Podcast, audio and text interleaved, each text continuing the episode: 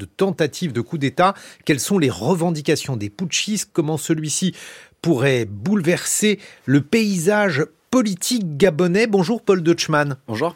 Vous êtes journaliste à Africa Intelligence. Alors tout d'abord peut-être un point sur euh, ce que l'on sait, sur ce qui est en train de se dérouler actuellement au Gabon. Il y a eu un coup d'État, enfin une tentative de coup d'État qui semble en tout cas euh, plutôt bien se dérouler dans le sens des putschistes euh, hier, euh, hier matin très tôt, hein, autour de 4-5 heures dans la foulée de la uh-huh. déclaration des résultats qui ont annoncé Ali Bongo euh, vainqueur avec plus de 24, 64%, excusez-moi, dans un scrutin qui a été en amont du scrutin et pendant le scrutin beaucoup, beaucoup discuté. scrutin truqué? Sur la transparence, il y a évidemment un certain nombre de points euh, qui restent à éclaircir et peu d'observateurs internationaux. Euh, il y a eu euh, en amont beaucoup d'alertes qui avaient été lancées par la communauté internationale sur la transparence du scrutin. Il y a un passif par ailleurs de contestation des scrutins depuis 2009, hein, depuis l'élection d'Ali Bongo, la première élection d'Ali Bongo, la seconde en 2016 qui avait débouché sur un vrai contexte post-électoral très très très très tendu et donc on pouvait s'attendre en tout cas à ce qu'il y ait une ce, contestation de là qu'il y ait un coup d'État, c'était un peu plus surprenant. C'est une dynastie. Les Bongo, il y a donc Ali Bongo et puis il y a son père Omar Bongo. Cela fait des décennies, plus de 40 ans. Qu'est-ce qui s'est passé durant ces 40 ans, Paul Deutschmann? Alors, historiquement, il y a Omar Bongo qui est arrivé en 1967 et qui a incarné euh, peut-être la figure la plus emblématique de ce qu'on a appelé la France-Afrique. Hein. C'était un, personnage qui aimait euh, vanter euh, ses connexions avec l'Élysée, de, de, Gaulle à, Sarkozy, hein, comme il le, disait, lui-même. C'est un pays pétrolier, je pense qu'il faut le rappeler, qui était très, très mhm. riche.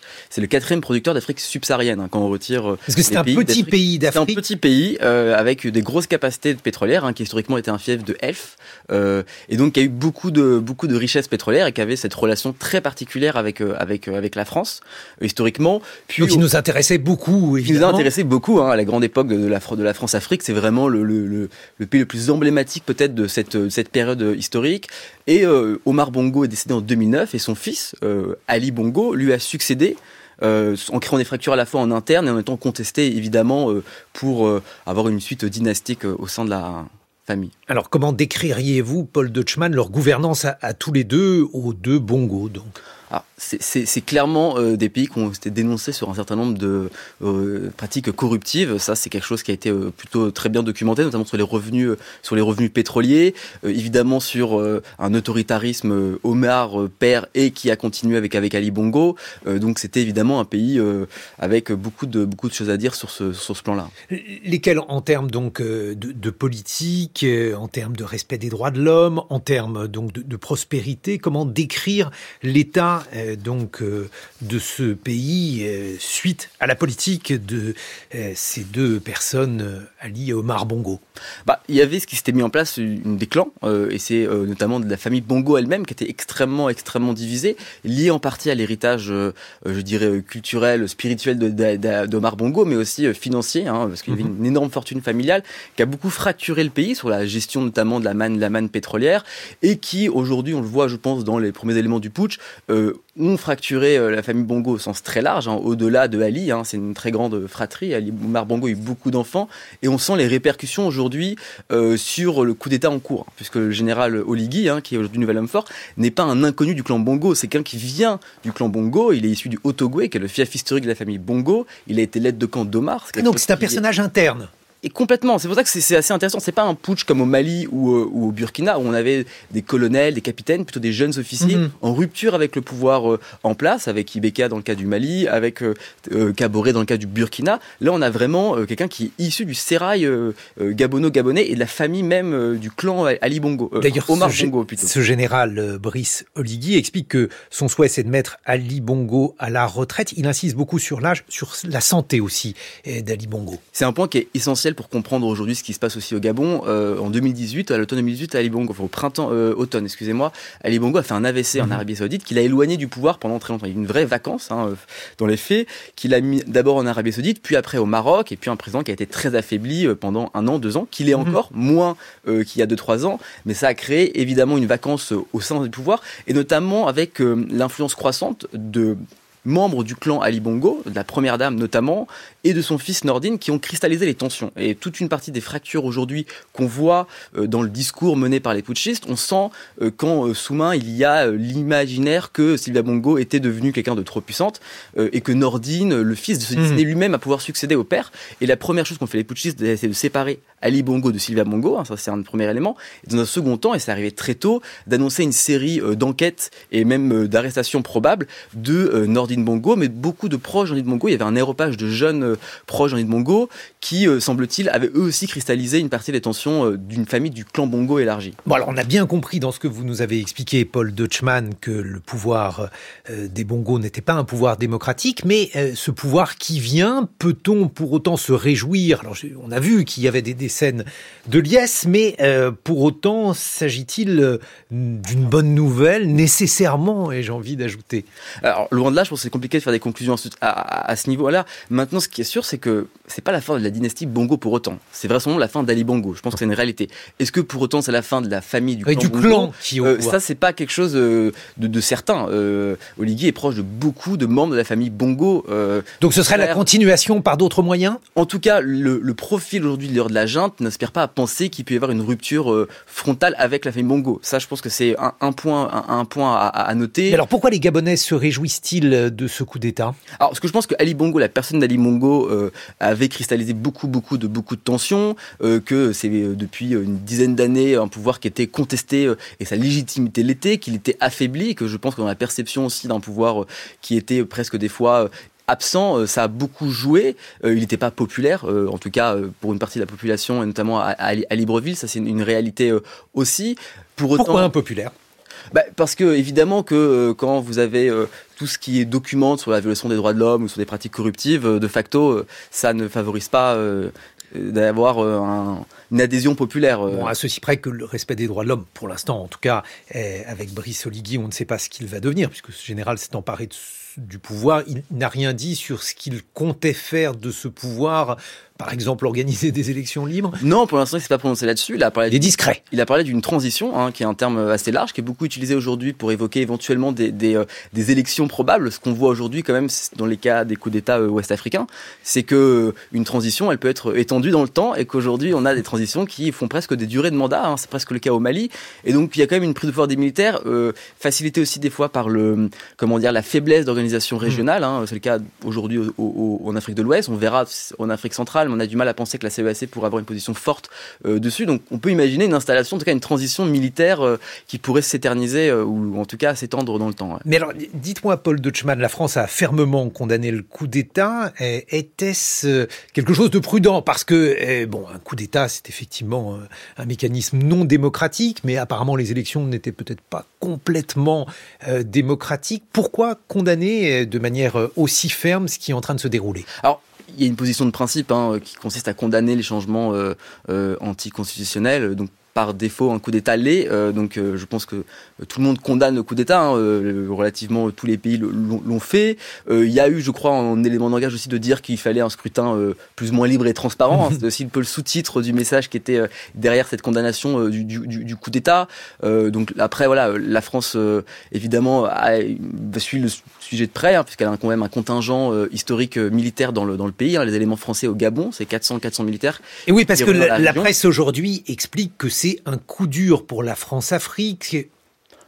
Euh, là-dessus, moi, je serais plus partagé au sens où, je pense que le, Gabon, euh, il y avait eu de vrais coups de froid hein. depuis 2016. Les relations étaient quasiment glaciales entre la France et Paris. Hein. au moment de la réélection contestée d'Ali Bongo, il y a vraiment eu un, vrai coup de froid et ça, il faut, quand même le noter. Emmanuel Macron avait opérer un rapprochement en 2021, euh, très clairement un long rapprochement qui s'est matérialisé par la visite euh, en mars à Libreville dans le cadre du One Forest Summit, essentiellement sur le sujet de la, préservation des forêts, euh, des forêts du bassin du, du Congo. Euh, mais le Gabon n'était pas comme le Niger un allié euh, de premier plan euh, sécuritaire comme pouvait l'être le Niger ou comme le sont le Côte d'Ivoire ou, le Sénégal aujourd'hui. Donc ça n'est pas nécessairement un coup dur, ça veut dire que on, on, pourrait par exemple reprendre de bonnes relations avec les militaires euh, actuellement au pouvoir, même s'il est encore très tôt, pour le dire Paul Deutschmann. En tout cas, c'est un coup d'État qui, qui fait son dynamique avant tout gabono-gabonaise. Je pense que c'est important de, le noter, que les messages qui sont passés pour le moment par Oligui sont assez éloignés des messages qui avaient été passés par les juntes euh, maliennes et burkinabées, qui très tôt avaient visé la France. Euh, c'est le cas au Niger, où quasiment dans la foulée du coup d'État, la France avait été visée. Là, on voit que la France n'a pas encore euh, cristallisé les tensions, en tout cas n'est pas une cible de la junte. C'est un élément qu'on peut noter par rapport et en comparaison avec les putschs ouest-africains. Alors, justement, j'aimerais que l'on termine là-dessus, Paul Deutschmann, parce que si on regarde l'Afrique, il y a beaucoup de pouvoirs qui changent. Il y a eu le Niger, le, Mali. Qu'est-ce qui est en train de se passer? J'ai même entendu l'expression euh, de euh, printemps africain. C'est pas le printemps et, ce qui est arrivé hélas au, printemps arabe. Et euh, j'espère un scénario qui ne se reproduira pas en Afrique. Mais qu'est-ce que l'on peut dire à ce sujet? Qu'il a déjà un retour des militaires euh, au pouvoir, euh, que euh, ça s'est matérialisé beaucoup en Afrique de l'Ouest, dans des pays qui étaient fragilisés par la pression sécuritaire, notamment la menace djihadiste. Hein. c'est pas un hasard si le Mali, le Burkina et le Niger sont les trois pays principaux à avoir connu des, coups d'État. Il y a un affaiblissement des États, un affaiblissement des présidents en, place. On, l'a vu avec Ibrahim Bokar Keïta au Mali. Il y a une fragmentation aussi de la démocratie dans le cadre du Mali, des, démocraties post-90 hein, qui avaient émergé dans la foulée des, années 90. Qu'il y a une un manque de croyance aussi dans ces élites politiques qui sont aujourd'hui discréditées et que les militaires dans certains pays, c'est comme Mali, sont relativement populaires, du moins dans les villes. Et ça, c'est quelque chose qu'on note, qui va pas pour autant vers un cheminement vers des démocraties euh, plus euh, plus euh, transparentes, avec un respect des droits de l'homme et des affaires publiques euh, saines pour autant. Merci beaucoup Paul Deutschmann, vous êtes euh, journaliste à Africain Intelligence. On continue à scruter la planète, mais cette fois-ci la planète science dans quelques secondes avec euh, ma camarade Alexandra Delbo bien sûr. France Culture. L'esprit d'ouverture. La science CQFD, c'est une heure quotidienne dédiée aux sciences, à toutes les sciences. Natacha Trio. Réchauffement climatique, pandémie, nouvelles technologies, nous sommes face à des défis scientifiques immenses. Elles nous concernent d'une façon ou d'une autre. Les sciences sont l'affaire de toutes et tous. Alors on articule science et société pour se saisir des enjeux d'aujourd'hui et de demain. Et puis la culture scientifique, c'est de la culture générale. La science CQFD, du lundi au vendredi à 16h sur France Culture, franceculture.fr et l'appli Radio France. 6h51 sur France Culture.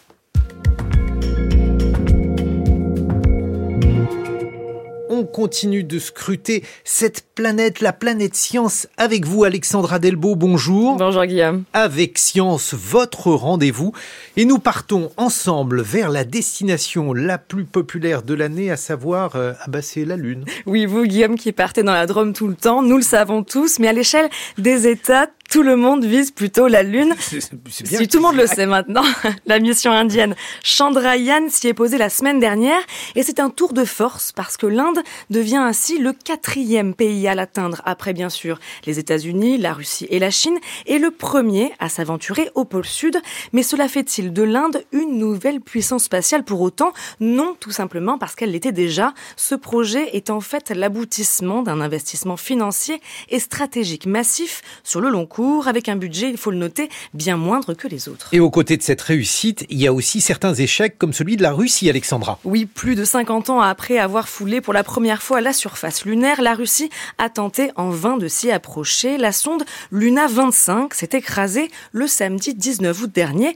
Un échec qui rappelle qu'il n'est pas simple de s'y poser. Le Japon s'est aussi abîmé sur notre satellite en avril, mais pour cette dernière, l'enjeu était un petit peu différent, comme pour la récente mission israélienne il s'agissait de missions privées, indépendantes donc des initiatives des agences spatiales, avec donc beaucoup moins d'enjeux scientifiques et moins de ressources financières et techniques. Non, pour les agences spatiales de toutes ces nations, auxquelles on peut ajouter les Émirats arabes unis et la Corée du Sud, mhm. l'objectif est de pouvoir s'installer de façon plus ou moins pérenne, voire de se servir de la Lune comme d'un tremplin vers Mars. Isabelle Sourbès-Verger est géographe et directrice de recherche au CNRS.